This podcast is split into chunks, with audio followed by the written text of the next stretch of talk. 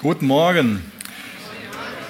Wir haben jetzt eben schon im letzten Lied ganz viel so über Nähe und Vertrautheit zu Jesus gesungen. Und ähm, ich wünsche mir für dich, dass du das kennst, also diese tiefe Verbindung. Dass du wirklich aus ganzem Herzen das mitsingen kannst, wie seine Schönheit einfach strahlt. Aber es gibt natürlich auch viele Menschen, die mit dieser Schönheit nicht wirklich was anfangen können, die sich fragen so, hm, ähm, was soll denn da schön dran sein, so an, an diesem Jesus? Ja? Ich glaube, im Leben ist es eine wirklich alles entscheidende Frage, ähm, an welche Ideen und an welche Personen und vielleicht auch an welchen Besitz oder welche materiellen Dinge wir unser Herz hängen. Da geht es an sich heute Morgen primär im Predigtext drum. Könnt ihr schon mal gerne aufschlagen, 2. Korinther 6, ähm, ab Vers 11. Und äh, das ist ganz ehrlich für mich als Papa, gerade als Papa von Mädels, so eine Horrorvorstellung dass die auf Deutsch gesagt ihr Herz mal an irgendeinen Idioten hängen. Ähm, das ist, sorry, dass ich so sagen muss, aber ich glaube, ihr könnt es fühlen, oder? Also, und das ist das, was, ähm, was im Endeffekt auch bei den Korinthern passiert ist. Das ist das, was der Paulus da beschreibt, dass äh, die Korinther für ihn wie seine eigenen Kinder sind. Und die Korinther, die haben aus ganzem Herzen Jesus geliebt und haben seine Schönheit besungen, mit, mit auch nicht nur einfach mit den Lippen, so als Bekenntnis, sondern mit ihrem Leben. Und jetzt haben sie zumindest ihre Herzen an idiotische Ideen gehangen. Und das kann uns allen passieren. Ja? Das ist auch für uns einfach, dass das, was wir eben gemacht haben, nur so ein Lippenbekenntnis ist und wir uns da vielleicht da oberflächlich irgendwas vormachen, dass das schon irgendwie so aus uns kommt, aber ist was ganz anderes, ähm, wenn wir echt erkennen, wo unser Herz dran hängt. Und ich glaube, da geht es heute Morgen wieder neu drum, dass wir an den Punkt kommen, unser Herz echt an Jesus zu hängen. Und ähm, deswegen lasst uns mal ähm, Vers 11 bis Vers 13 lesen. Ähm, ich lese das vor aus Gottes Wort, 2. Korinther 6, Vers 11 bis Vers 13. Wir haben frei und offen mit euch geredet, liebe Korinther. Wir haben euch unser Herz weit geöffnet. In unserem Inneren fehlt es nicht an Platz für euch. Eng ist es in euren eigenen Herzen. Macht es doch wie wir. Ich spreche zu euch als zu meinen Kindern. Und öffnet auch ihr euch weit. Ja, Jesus, das ist mein Gebet heute Morgen, dass wir alle erkennen, wie, wie weit du dein Herz uns gegenüber geöffnet hast. Und ich bitte dich darum, dass du uns hilfst, genauso zu antworten, dass wir unsere Herzen weit für dich machen, Herr. Wirk das durch deinen Geist, dir zur Ehre, Herr. Amen. Also der Paulus hat sein Herz geöffnet. In den letzten Versen ging es ja viel darum, ähm, dass er aus seinem Leben erzählt hat, biografisch berichtet hat, was auch alles für, für Leid, was für Probleme da waren. Und er hat sich den Korinthern zugewandt, er hat sich geöffnet. Das ist es, was es auch bedeutet, jemanden zu lieben. Und ähm, die Korinther haben halt nicht so reagiert. Die haben auch nicht festgestellt, dass der Paulus sie liebt, sondern sie waren eher in so einer Opferrolle gefangen. Natürlich hat der Paulus auch Kritik ihnen gegenüber geübt. Aber die haben irgendwie die Kritik auch so interpretiert, dass der Paulus gegen sie eingestellt ist. Und ähm, dass es nicht aus Liebe ist, dass das, was er ihnen da schreibt, wirklich so aus Liebe motiviert ist. Aber das war's. Und das ist wichtig, dass wir darüber nachdenken und für uns echt erkennen, ähm, dass wir auch schon mal so in Bezug auf Gott handeln können, dass wir meinen, seine Liebe kommt nicht bei uns an und auch von anderen Personen, dass wir vielleicht Dinge ganz falsch interpretieren, aber in Wirklichkeit sind sie, ist das einfach gewirkt aus Liebe. Hier beim Paulus war das so. Er hat ein weites Herz gehabt, aber die Korinther haben ein enges Herz gehabt. Und wenn das aufeinander trifft, dann ist einfach so eine Gegenseitigkeit der Liebe nicht erfüllt. Dann fühlt sich der andere nicht geliebt, obwohl da echte Liebe ist. Und das kann uns schnell passieren, dass sich in unserem Herz sowas einschleicht, dass da unserem Gegenüber halt so eine falsche Haltung da ist, dass wir irgendwie Bitterkeit drin haben, so ein, so ein Argwohn und ähm, dass so Sachen reinkommen, dass wir einfach nicht mehr empfänglich für die Liebe sind. Und das kann uns natürlich auch in Bezug auf Gott passieren, dass er vielleicht gewisse Erwartungen, die wir in ihn gesetzt haben, einfach nicht erfüllt hat, dass Dinge in unserem Leben passiert sind, durch die wir einfach stark verunsichert sind. Und, ähm, und auf einmal verschließen wir uns der Liebe Gottes gegenüber, bekommen da so ein enges Herz. Immer wieder so wichtig, so einen Prüfstein zu haben. Habe ich ein enges Herz oder habe ich in Bezug auf Jesu Liebe gegenüber wirklich ein, ein weites Herz?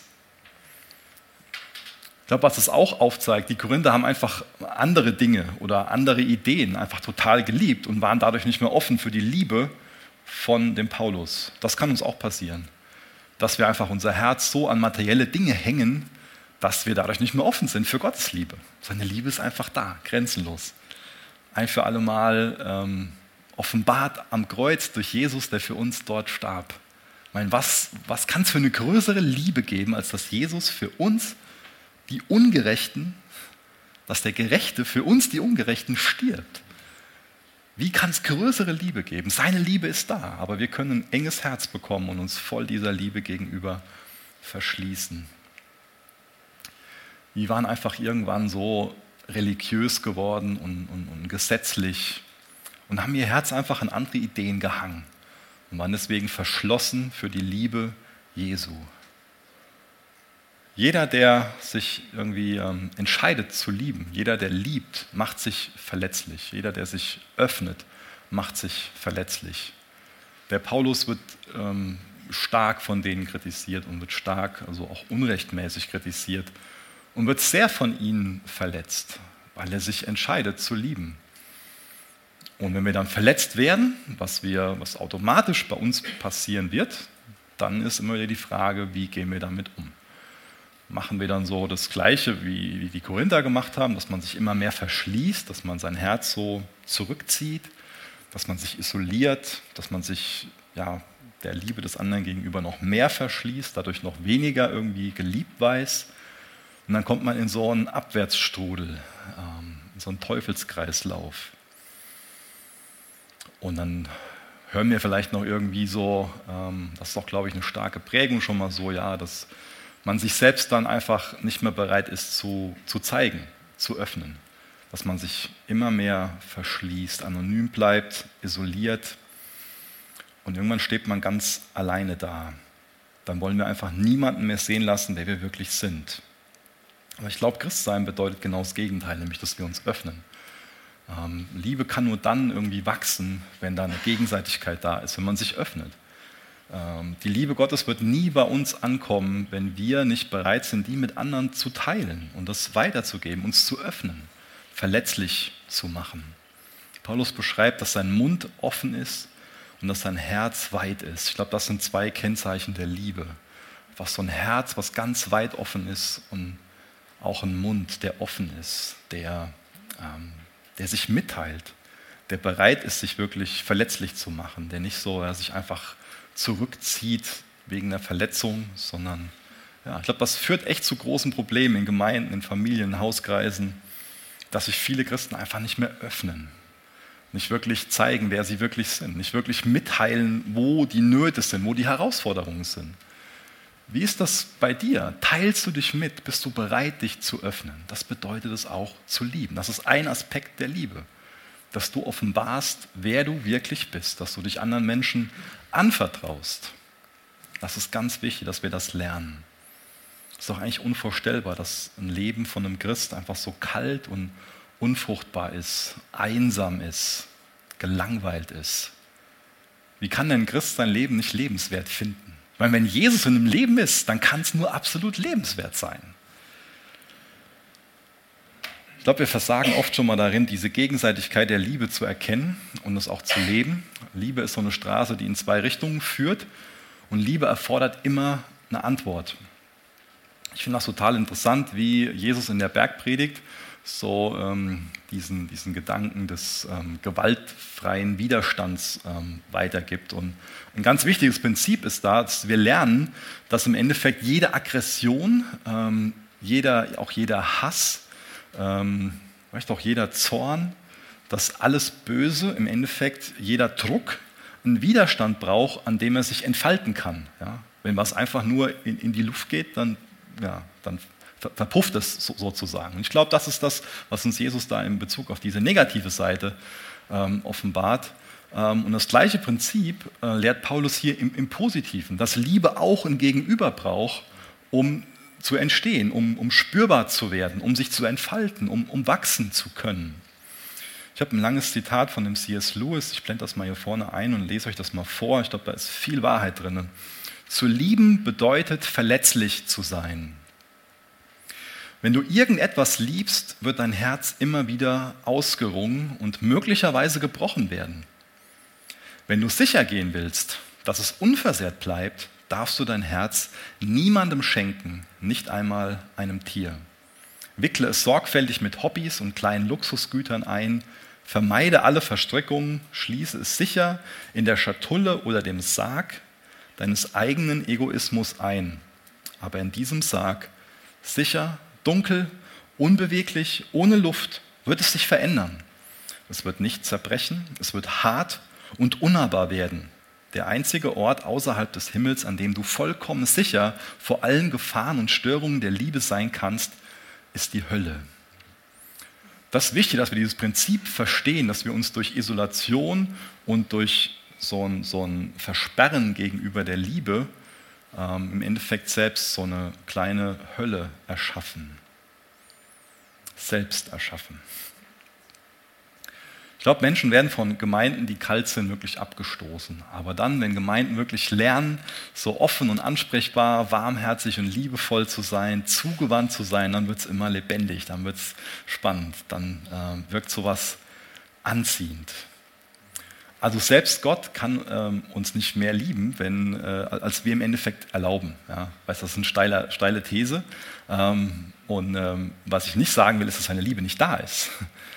Aber seine Liebe kommt nicht an. Also Gottes Liebe ist immer für uns da. Aber wenn wir es ihm nicht erlauben, uns zu lieben, wenn wir uns dem gegenüber versperren, dann kommt das einfach nicht an bei uns. Und ähm, ich glaube, deswegen ähm, ist es auch das höchste Gebot, Matthäus 22, 36 bis 38, dieses ist das größte und wichtigste Gebot. Du sollst den Herrn, deinen Gott, lieben von ganzem Herzen, mit ganzer Hingabe und mit deinem ganzen Verstand. Dann ist es echt was Bereicherndes. Und dann ähm, bahnt sich Gottes Liebe ähm, einfach seinen, den, den Weg in, in unserem ganzen Herzen, in unserem ganzen Leben. Ja, das war jetzt so das erste Problem, was die Korinther hatten, so ein verschlossenes Herz. Und als zweites beschreibt er so verderbliche Kompromisse. Wir lesen mal von Vers 14 bis Vers 17 den ersten Teil. Macht nicht gemeinsame Sache mit Menschen, die nicht an Christus glauben und daher andere Ziele verfolgen als ihr. Oder haben Gerechtigkeit und Gesetzlosigkeit irgendetwas miteinander zu schaffen? Gibt es irgendeine Gemeinsamkeit zwischen Licht und Finsternis? irgendeine Übereinstimmung zwischen Christus und dem Verderber, irgendetwas, was einen Gläubigen mit einem Ungläubigen verbindet. Was haben Götzenbilder im Tempel Gottes zu suchen?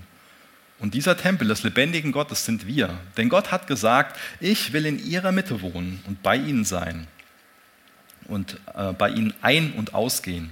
Ich will ihr Gott sein und sie sollen mein Volk sein. Deshalb, so sagt der Herr, verlasst jene Leute und trennt euch von ihnen fast nichts Unreines an. Ähm, ich glaube, das sind Verse, die oft sehr unterschiedlich verstanden werden. Ähm, und das ist ein ganz spannendes Thema. Ähm, es wird ganz unterschiedlich gelebt. Auch immer wieder in der Kirchengeschichte wurden die Verse unterschiedlich ausgelegt. So und äh, das ist eine wichtige Frage, die wir uns hier stellen müssen. Was bedeutet es also, gemeinsame Sache mit Menschen zu machen, die nicht an Jesus glauben und daher andere Ziele verfolgen? Ich greife mal auf die Elberfelder zurück. Ähm, die hat übersetzt, und das ist auch das Wörtlichere, geht nicht unter fremdartiges Joch mit Ungläubigen. Was ist denn so ein Joch? Ja? Ist das so eine Geschäftspartnerschaft? Ist das eine Ehe? Ist das eine Freundschaft? geht es da ähm, im Endeffekt auch um Schule und, und Arbeitsstelle. Um was geht es bei diesem Joch? Im Endeffekt wird dieser Text auch heute noch zum Teil so ausgelegt, als ob er Nachfolger von Jesus dazu auffordern würde, sich einfach in allem ganz konsequent von der Welt zurückzuziehen und zu isolieren. Wieder bei der Isolation, wo es eben schon bei den ersten Versen so drum ging. Ja. Und dann gibt es ähm, Menschen, die haben ähm, Gemeinschaften geformt, die dann irgendwann so eng und so exklusiv waren, dass sie gar nicht mehr mit sich selbst ausgekommen sind. Und dann Gibt es wiederum andere, die ähm, als Reaktion auf diese extreme Isolation sich so verhalten haben, dass sie alle Grenzen niedergerissen haben und im Endeffekt mit, mit jedem Gemeinschaft gehabt haben, einfach unabhängig davon, was jemand glaubt und ähm, was jemand lebt. Also sind dann oft so zwei Extreme entstanden. Und das ist bestimmt beides nicht gesund, das ist auch bestimmt beides nicht biblisch. Wenn dieser Vers jetzt uns dazu auffordern würde, dass wir uns völlig isolieren sollen und für uns so eine exklusive Gemeinschaft bilden sollen, die einfach abgesondert von, von allen anderen so ähm, gelebt wird, dann wäre es ja unheimlich schwierig, ganz, ganz viele andere Verse in der Bibel ähm, so stehen lassen zu können, wie sie da stehen. Ich meine, jetzt selbst in dem fünften Kapitel geht es ja um den Dienst der Versöhnung und wird beschrieben, dass jedem Christen, dass ausnahmslos jedem Christen dieser Dienst der Versöhnung zufällt, dass das für uns alle eine Berufung ist. Das ist für jeden eine ganz wichtige Sache, der sich fragt, was ist denn meine Berufung? Gibt uns Paulus hier eine Antwort. Kapitel 5, der Dienst der Versöhnung. Das Evangelium weitergeben, Menschen dazu einzuladen, hey, lass dich mit Jesus versöhnen, lass dich mit Gott versöhnen. Und er beschreibt, dass wir Botschafter Jesus sind. Das kann ich ja nicht irgendwie aus der Isolation heraus machen. Dafür muss ich ja in der Welt sein. Dafür muss ich ja Kontakt haben mit Menschen. Sonst kann ich ja niemanden dazu einladen, sich mit Jesus versöhnen zu lassen. Und deswegen kann es halt auch nicht so verstanden werden. Außerdem wird uns ja gesagt, das ist in der Bergpredigt, dass wir Licht und Salz der Welt sein sollen. So, auch das geht nicht so in, in so einer heiligen Seifenblase zwischen Himmel und Erde. Das funktioniert nicht. Und deswegen sollen wir eben in der Welt sein, aber nicht von der Welt sein. Ähm, Rückzug und Isolation, das ist, glaube ich, ein ganz fehlgeleitetes Heiligungsverständnis. Ich finde das so toll, wie Jesus gelebt hat. Ähm, Im Endeffekt lesen wir von ihm auch in Hebräer 7, 26, dass er heilig, unbefleckt und abgesondert von Sünde gelebt hat.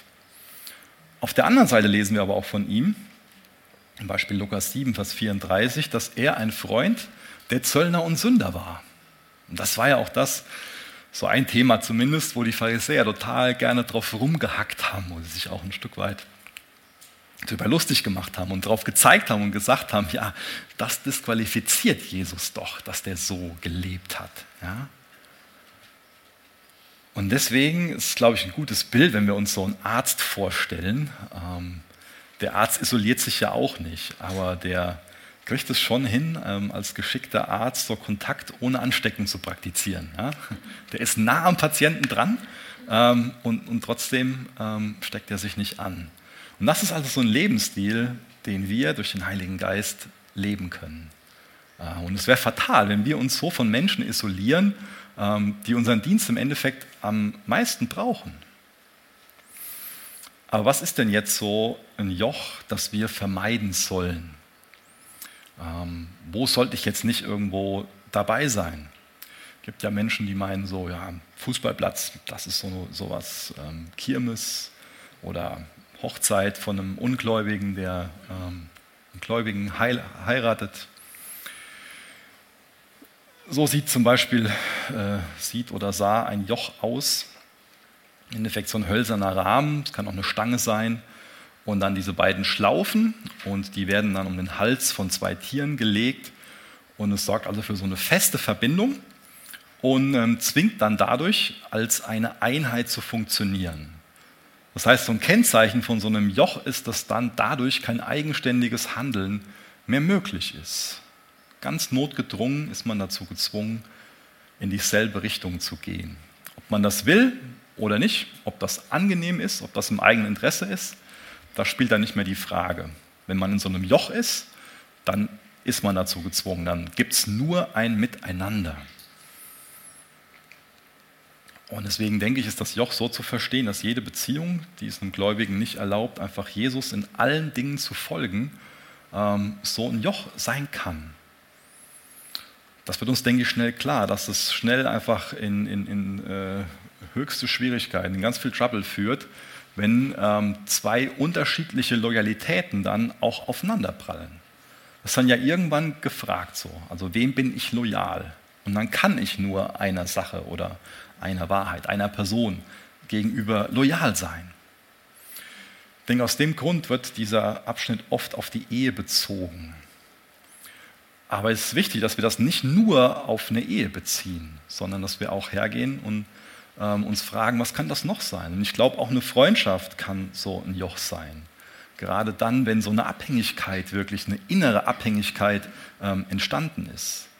Also es ist wichtig, dass wir über dieses Joch nicht nur in, äh, ja, meinen, so, das ist jetzt dann eine Beziehung, die durch eine bestimmte Rechtsform irgendwo geregelt ist, wie eine Ehe oder wie eine GmbH oder sowas. sondern das kann auch einfach eine innere Bindung sein. Das müssen nicht nur Personen sein, das können ganz, ganz viele verschiedene Dinge sein. Die Frage ist einfach dann äh, das Thema, an was hängst du dein Herz?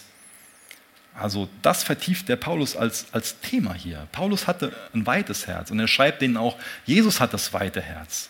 Aber sie sind nicht mehr bereit dafür, diese Liebe zu empfangen, weil sie ihr Herz einfach an was anderes gehangen haben. Und deswegen ist für uns wichtig, immer wieder zu fragen, an was hängen wir denn unser Herz? Wo ist denn da so eine innere ähm, Bindung? Oder auch ähm, vielleicht auch die Frage, wessen Einverständnis suchen wir? Ich meine, die Welt ist heute einfach ein, ein Dorf. Ähm, früher war das einfacher noch möglich, sich einfach nur äußerlich von Dingen zu, zu trennen. Das ist heute dadurch gar nicht mehr möglich, dass die meisten von uns zumindest ein Smartphone in der Tasche haben und dadurch mit allem verbunden sind und alles nur noch ein Klick weit weg ist. Und deswegen ist es viel wichtiger, nicht nur über was Äußerliches nachzudenken. Und das ist ja auch möglich, dass wir uns äußerlich einfach von Personen oder von Dingen trennen. Und trotzdem hänge ich innerlich mein Herz daran und feiere das und meine Gedanken kreisen darum und ich lasse mich davon prägen. Also von was lässt du dich prägen? Wo ist einfach ein Einfluss in deinem Leben da? Das ist eine ganz, ganz wichtige Frage. Und natürlich ist es jetzt einfach zu sagen, so, oh, für mich hat die Stelle keine Relevanz mehr. Ich habe einmal das Richtige gemacht, die Lois geheiratet, die liebt Jesus und jetzt ist das abgehakt. Und mit dem Thema Joch habe ich jetzt nichts mehr zu tun. Aber ich glaube, dass das für uns eine ganz relevante Stelle ist, wo wir uns immer wieder fragen sollten, wo gehe ich denn diese Verbindung ein? Ja? Ähm, welcher Politiker oder ähm, welche, wel, welcher Blogautor oder ähm, welche Zeitschriften, welche, welche Sendungen, ähm, welche, welche Meinung ist mir einfach wichtig. Ja? Und wo lasse ich mich davon was prägen, wo suche ich das Einverständnis von jemandem, wo es einfach nicht Jesus entspricht, wo es nicht der Wahrheit entspricht. Ich glaube, das ist wichtig, dass wir uns da Zeit nehmen und persönlich so ins Gebet gehen und fragen, Jesus, wo ist das sowas in meinem Leben? Ähm, wo suche ich das Einverständnis von jemandem oder wo lasse ich mich von, von was prägen, von Ideen prägen, die einfach nicht in deinem Sinn sind, die einfach nicht zu dir passen. Ja? Oder vielleicht ist es auch gut, das nicht nur persönlich zu machen, sondern sich auch da jemand anderem gegenüber ähm, zu, zu öffnen und da zu fragen, vielleicht einen Ehepartner, Freund, eine Freundin, ähm, irgendjemand, wo du ähm, denkst, hey, der hat Jesus lieb. Ähm, geh mal zu der Person hin und es ist natürlich auch wichtig, dass sie dich kennt, die Person, gut kennt möglichst. Und frag mal, hey, was übt da so einen Einfluss in meinem Leben aus? Was, was siehst du da? Und dann ist wichtig, darüber nachzudenken, ähm, wie dieser Einfluss einfach aus dem Leben rausgeworfen werden kann, wie dieses Joch auch gebrochen werden kann, wie man sich davon lösen kann, dass es nicht mehr dieser innere Zwang ist, diese Abhängigkeit ist. Und ähm, das ist auch ganz wichtig, dass es, äh, unser Heiligungsverständnis wesentlich weitergeht. Lange Zeit war mein Heiligungsverständnis einfach nur, heilig zu leben bedeutet, gewisse Dinge aus dem Leben rauszuschmeißen. Und das ist auch wichtig, ähm, so weit zu kommen, aber das ist nur die Hälfte der Miete. Ja. Wenn ich einfach nur was rausschmeiße, dann liegt es einfach brach. Und dann wird der Teufel kommen und da was anderes reinknallen, ähm, was einfach dann genauso schlecht oder schlechter ist oder was auch immer. Das Wichtige ist dann, durch was wird das ersetzt? Was kommt da in mein Leben hinein? Welche positive Prägung kommt dann in mein Leben rein? Welcher positive Einfluss kommt dann in mein Leben hinein? Und deswegen ist auch ähm, gut, dass er von dieser Gemeinschaft ähm, spricht. Also welche Gemeinschaft hat Licht mit Finsternis? Dadurch wird ja was, was klar, dass es da auch um, um diesen Einfluss geht, nicht nur um eine reine ähm, Anwesenheit. Da können wir uns was vormachen und sehr religiös werden und meinen, nur weil ich bei was nicht anwesend bin, bin ich automatisch nicht dem Einfluss ausgesetzt. Ja. Ähm, ich finde das ein gutes Bild, dieses in der Welt sein, ähm, aber nicht von der Welt. Wenn wir uns ein, ein, ein riesengroßes Schiff vorstellen, das im Wasser ist. Aber ich glaube, uns allen wird klar, dass es spätestens dann zu einem Problem kommt, wenn das Wasser nicht außerhalb von dem Schiff ist, sondern wenn es wie in diesem Fall dann ins Boot hineinkommt. Dann werden wir Schiffbruch erleiden. Und so kann es uns einfach im, äh, im Glauben ergehen. Ähm, ich glaube, wir sollten das Jesus zutrauen, seinem Heiligen Geist zutrauen, dass er uns in dieser Welt wirklich als Licht gebraucht, als Salz gebraucht. Ich habe ähm, letzten Sonntag schon mal ähm, Götzen angesprochen, von denen ich behaupte, dass sie unter uns Christen sehr, sehr populär sind. Ich sage ganz bewusst Götzen, die unter uns Christen populär sind. Ich weiß, dass es provozieren kann, aber wir sind als, als Christen auch nicht davon gefeit, äh, davon befreit, ähm, Dinge anzubeten, die äh, außerhalb von, von Jesus sind.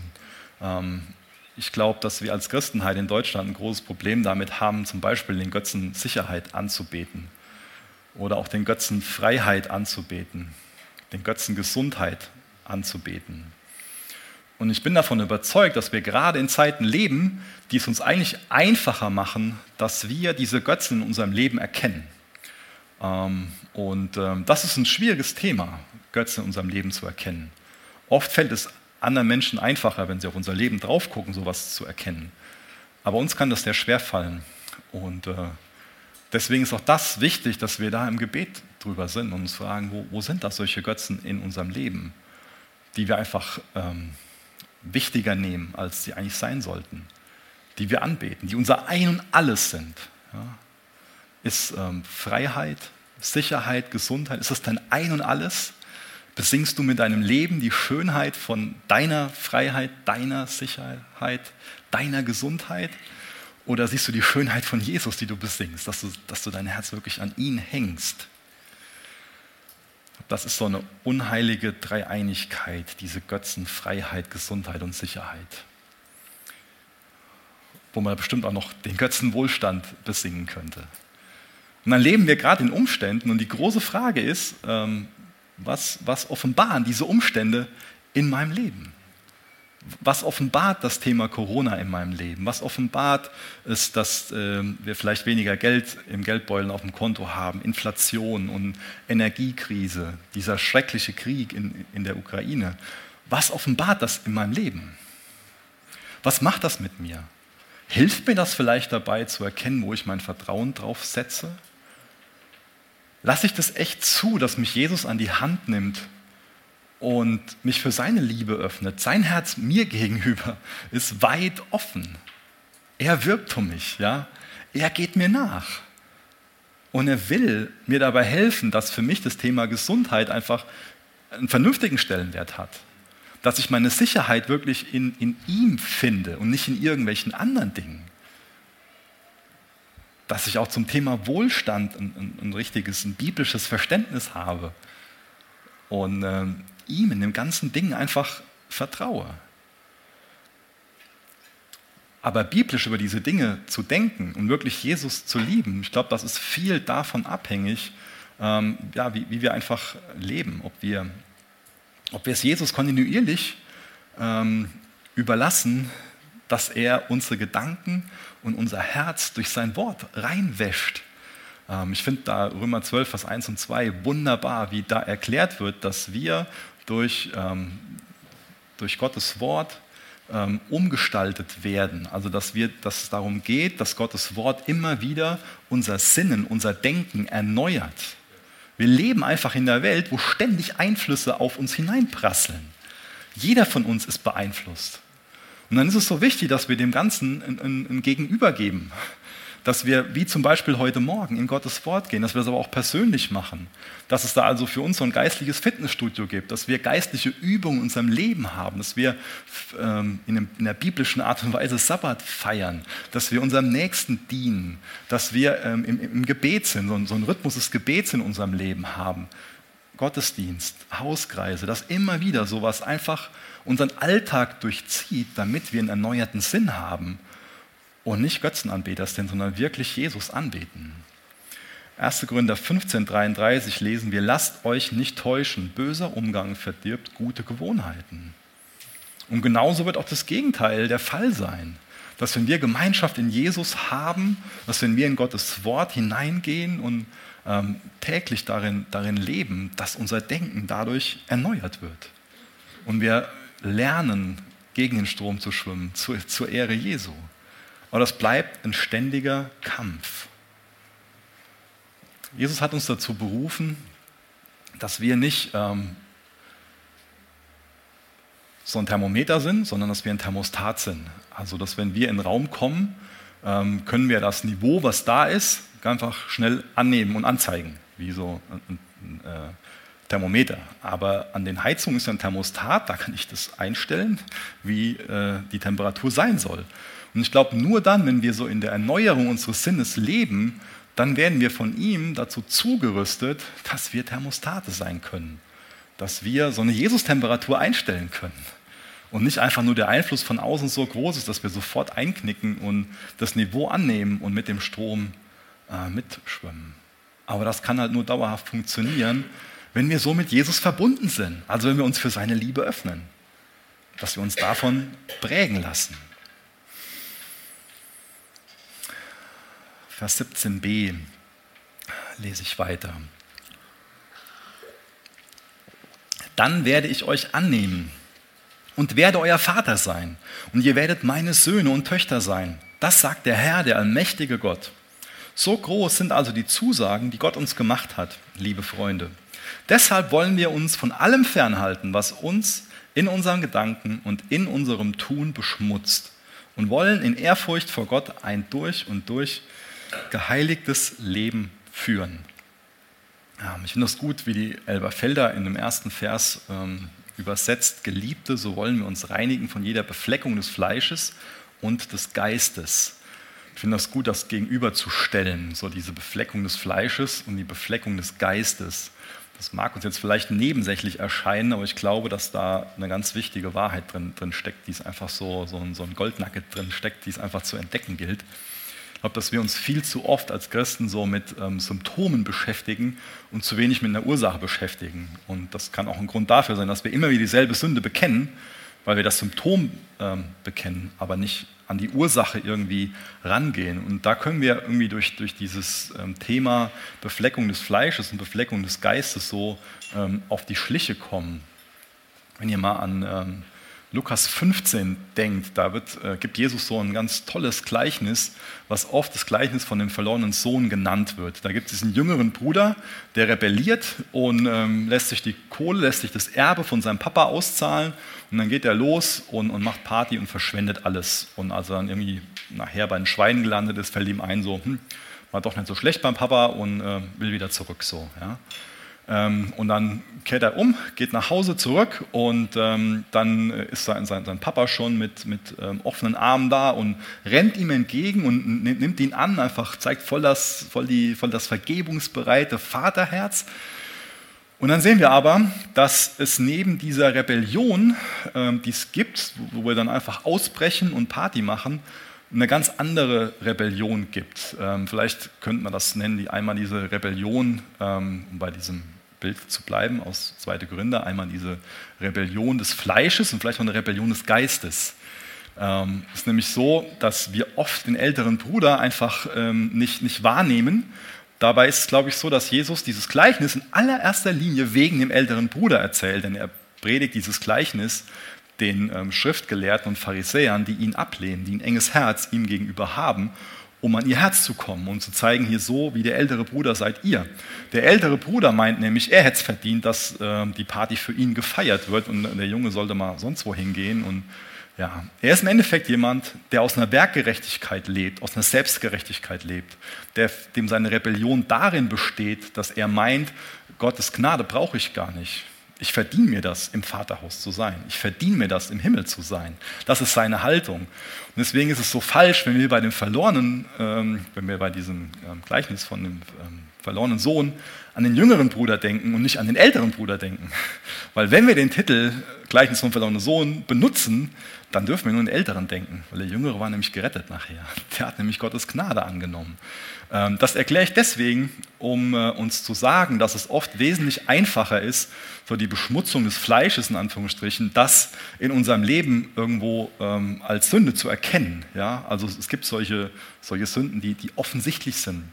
Aber es gibt auch diese Beschmutzung des Geistes, die wir in dem älteren Bruder sehen, die oft subtiler, die oft versteckter ist. Und deswegen glaube ich, dass die Beschmutzung des Geistes oft tödlicher ist als die Beschmutzung des Fleisches, äh, weil es einfach so, so tricky ist, dass wir in unserem Herzen dann erkennen, was da für eine Selbstgerechtigkeit ist, was da für ein, für ein Hass ist, was einfach für eine Liebe zu anderen Dingen und eine Abneigung auch Gottes Dingen gegenüber da ist, die so ganz versteckt einfach stattfindet. Wir haben das ja auch im Umfeld von, von Jesus gesehen, dass, ähm, dass im Endeffekt die, die ähm, Huren und, und, und, Zöllner, dass die es einfacher hatten, zu ihm zu kommen. Ähm, was heißt einfacher? Ah, vielleicht was für die offensichtlich. Ich will nicht von einfach sprechen. Einfach ist vielleicht nicht das richtige Wort so. Ich hoffe, ihr versteht, wie ich das meine so. Aber man sieht, da ist eine Umkehr im Herzen da. Bei den Leuten, wo so eine offensichtliche Sünde da ist. Aber wie war das denn mit den Schriftgelehrten und den Pharisäern? ähm, da sind wesentlich weniger zu ihm gekommen. Und das war für die oft so eine große Herausforderung. Und ich glaube deswegen, dass ähm, das auch so ein ganz prophetisches Gleichnis ähm, für unsere Gegend hier ist. Ähm, für, für so ein, ähm, die Amis sagen Bible Belt, ich weiß nicht, ob man Bibelgürtel sagen kann. Also für so eine, Entschuldigung, für so eine ganz fromme Ecke. Wo es wichtig ist, dass wir uns daran erinnern, dass Gott ganz viele Kinder hat, aber halt keine Enkelkinder. Ja. Ähm, dass, ähm, wo sich viele einfach nur als, als Gläubige fühlen, weil sie christlich aufgewachsen sind. Und dann sind sie in, im, im Elternhaus und meinen, ich habe mich doch immer richtig verhalten und so, ist doch alles gut mit mir. Ja. Wozu brauche ich denn, ähm, das denkt jetzt keiner, wozu brauche ich denn Vergebung? Aber trotzdem ist das so in ihrem Herzen. Und das ist fatal, wenn so Menschen dann verloren gehen einfach nur so eine äußere Form der Gottseligkeit haben, so äußerlich fromm sind, äußerlich heilig sind. Aber das Herz ist einfach nicht so, dass, dass es verbunden ist mit Jesus. Da ist einfach nicht diese Beziehung zu ihnen da. Und wir haben jetzt eben gelesen, dann werde ich euch annehmen. Und das kannte ich so ein Stück weit wie eine, wie eine Werkgerechtigkeit anhören, aber genau das ist nicht der Fall. Sondern dann, wenn wir uns für Gottes Liebe öffnen, entsteht das Bewusstsein für uns, wie sehr wir von ihm geliebt sind. Und ähm, das ist ja das ist wunderbar. Dann werde ich euch annehmen. Dann entsteht für, bei uns auch das Bewusstsein, ich bin angenommen. Ich muss mich nicht mehr irgendwie so und so verhalten und meinen, jetzt kann ich mir irgendwas verdienen oder so, sondern ich bin angenommen als Kind Gottes. Er ist für mich, er ist mit mir. Dann werde ich euer Vater sein. Ihr werdet meine Söhne und Töchter sein. Dann leben wir als veränderte Menschen, als neue Familie Gottes. Und dann wachsen wir auch in der Ehrfurcht vor Gott und führen immer mehr ein geheiligtes Leben. Aber Heiligung und Nähe zu Gott ist nicht auf der Grundlage davon, dass wir uns das erarbeiten, so, sondern ist auf der Grundlage, dass wir Gottes Herz für uns sehen und auf seine Liebe, auf seine Gnade antworten. Oder sonst hinführt, sehen wir äh, Lukas 15 in diesem älteren, älteren Bruder. Und deswegen ist eine wichtige Frage, wo so Stolz und Gesetzlichkeit und Selbstbezogenheit und Selbstgerechtigkeit, Bitterkeit und Hass, wo das in unserem Leben ist. Und ich glaube daran, dass wenn wir einfach ehrlich sind und offenes Herz haben und so zu Jesus kommen, dass er uns das auch zeigen wird. Und dass wir für uns neu erkennen, wo wir diese, dann, ja, dass wir dann lernen können, wie, wie die Jüngeren, wie so ein jüngerer Bruder ähm, zu leben. Und das bestätigt im Endeffekt, bestätigen das auch die ganzen Zitate, die in dem Abschnitt ähm, sind. Das ist nämlich so aus Hesekiel, Jesaja und Jeremia. Das ist nicht wahllos, dass der Paulus da diese ähm, Passagen zitiert, wo es um das Exil geht. Da war es nämlich auch so, dass sich das Volk Israel, das Volk Gottes, einfach Gottes Liebe gegenüber verschlossen hat und ihr Herz an andere Dinge gehängt haben. Ja? Vielleicht war es damals auch das Gleiche, wie es bei uns heute schon mal so ist, mit, mit diesen Götzen Sicherheit und Freiheit und Gesundheit und Wohlstand, wie es möglich ist. Ich sage jetzt nicht, dass es auf jeden von euch zutrifft, ja, versteht mich da nicht falsch, aber das sind Dinge, die, die zumindest, wo wir zumindest anerkennen müssen, ähm, das sind vier Götzen, die sich um unser Herz bemühen. Ist das für dich ein Bewusstsein, in dem du lebst, dass du weißt, diese vier Götzen, die bemühen sich, die werben um mein Herz? In einer ganz subtilen Art und Weise. Und Jesus wirbt um unser Herz, auch heute Morgen wieder. Hat er uns gegenüber ein weites, ein weites Herz. Die Frage ist, ob wir bereit sind, nach Hause zu kommen. Wir leben im Exil. Das ist nicht unser Zuhause hier. Deswegen werden diese, diese Zitate kommen auch aus dem, aus dem Kontext so. Wir sind jetzt nicht in dem Exil in Babylon, aber wir sind zumindest im, im Exil in einer gefallenen Schöpfung, im Exil des Todes, im Exil der Sünde und, und Jesus wirbt darum, dass wir zurück zum Vaterhaus kommen und diese Beziehung mit ihm haben, durch die wir überwinden und als erlöstes Volk Gottes leben durfte der Heilige Geist das schon in dir wirken, dass du ähm, nicht mehr von Scham erfüllt bist, sondern weißt, du bist angenommen als Kind Gottes. Es ist Bewusstsein in dir drin, dass du adoptiert bist in seine, in Gottes Familie hinein. Durfte Jesus dir schon wirklich einen Sinn im Leben geben, neue Herausforderungen, aber auch neue Kraft, neue Beziehungen. Ich glaube, das geschieht dann, wenn wir auf seine Liebe reagieren. Deswegen öffnest du dein Herz dafür und dann auch deinen Mund. Matthäus 11 lese ich noch als, als Abschluss. Ihr dürft gerne schon mit mir aufstehen. Matthäus 11, Vers 28, Vers 29 und 30. Das ruft uns Jesus heute Morgen zu, jedem Einzelnen, der, der hier ist oder in der Coffeebar, im Livestream. Er ruft uns zu und sagt uns, kommt zu mir, ihr alle, die ihr euch plagt und von eurer Last fast erdrückt werdet. Ich werde sie euch abnehmen. Nehmt mein Joch auf euch und lernt von mir, denn ich bin gütig und von Herzen demütig. So werdet ihr Ruhe finden für eure Seele. Denn das Joch, das ich euch auferlege, drückt nicht und die Last, die ich zu tragen gebe, ist leicht. Jesus, danke, dass dein Joch nicht drückt. Danke, dass du diese Last abnehmen willst. Danke, dass wir alle Lasten auf dich werfen dürfen. Danke, dass du da stehst mit offenen Armen und einem weiten Herz Danke, dass du uns so mit so viel Liebe und Gnade, Barmherzigkeit gegenüber eingestellt bist. Und ich bitte dich, dass, dass wir uns öffnen dafür. Jesus, ich will mich dafür öffnen. Und ich bitte dich, dass sich jeder, der hier im Raum ist oder zuhört, zuschaut, sich dafür öffnet. Danke, dass du uns findest, dass du uns nachgehst. Lass uns erkennen, wo wir unser Herz dran hängen, wessen Einverständnis wir suchen wessen Liebe wir wollen. Hilf uns zu erkennen, was wir lieben. Und hilf uns dabei, dass wir unsere Liebe dir zuwenden, dem Einzigen, der es wirklich verdient, geliebt zu werden. Dem Einzigen, wo es wirklich sicher ist, geliebt zu werden. Danke für deine Bereitschaft, uns zu vergeben, uns entgegenzulaufen, wie der Vater im Gleichnis. Danke, dass du auf uns zukommst mit offenen Armen. Hilf, dass da eine echte Umkehr in unserem Leben stattfindet, dass wir uns dir zuwenden und alle anderen Joche zerbrechen, dass wir das verlassen, vor allen Dingen innerlich und da, wo es auch nötig ist, äußerlich, Herr. Wirk durch deinen Geist, auch im Lobpreis, Herr. Führ du uns. Amen.